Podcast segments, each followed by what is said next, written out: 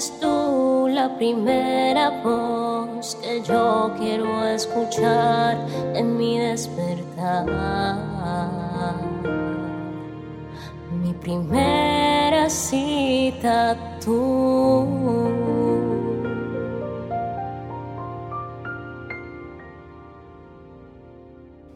porque mi primer encuentro es contigo, Espíritu Santo. Hoy inicia un día agradecido. Hoy mira al cielo y da gracias por la vida, por la nueva oportunidad que el Padre te está dando de seguir caminando en fe, en pro de esas promesas, de esos propósitos que sabemos que están en su corazón y que pronto, pronto vamos a ver ese cumplimiento y vamos a dar testimonio.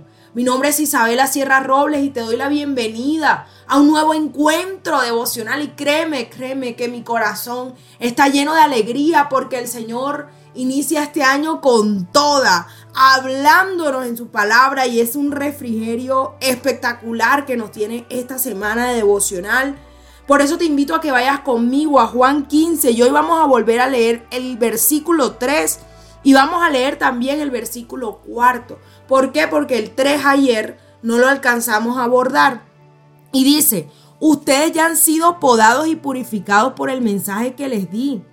Permanezcan en mí y yo permaneceré en ustedes, pues una rama no puede producir frutos si la cortan de la vid, y ustedes tampoco pueden ser fructíferos a menos que permanezcan en mí.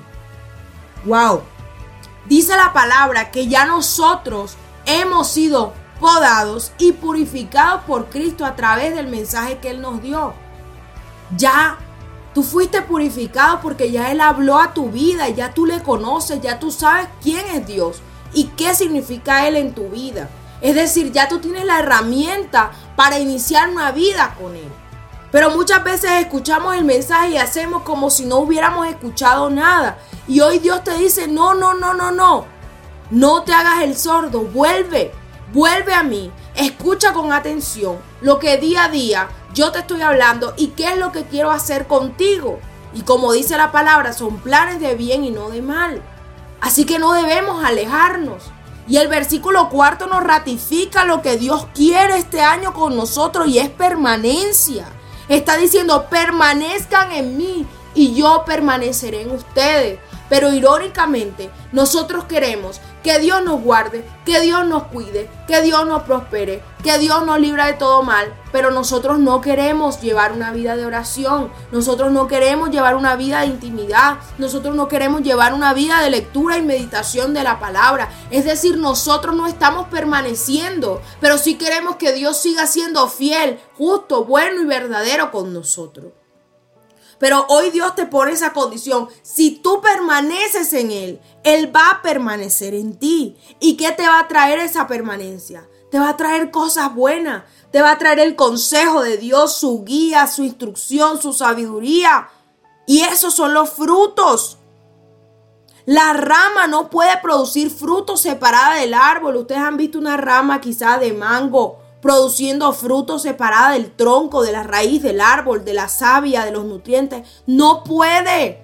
Asimismo, tú no puedes triunfar en este 2024. Tú no puedes entrar en la tierra prometida de este 2024 a menos que no permanezcas en el Señor.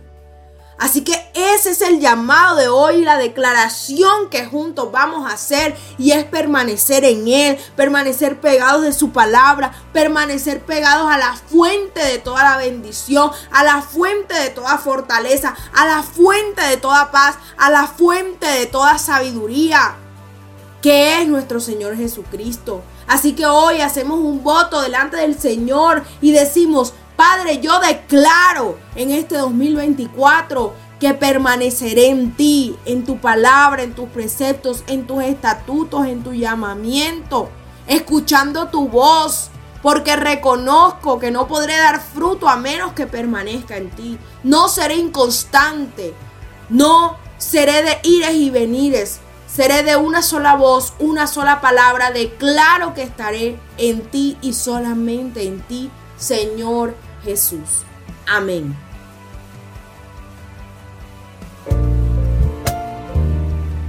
Al compartir este audio, la palabra de Dios tocará más y más corazones. Recuerda seguirnos en nuestro canal de YouTube, Hablemos de lo cotidiano, en Instagram y Facebook como Isabela Sierra Robles. Dios te bendiga.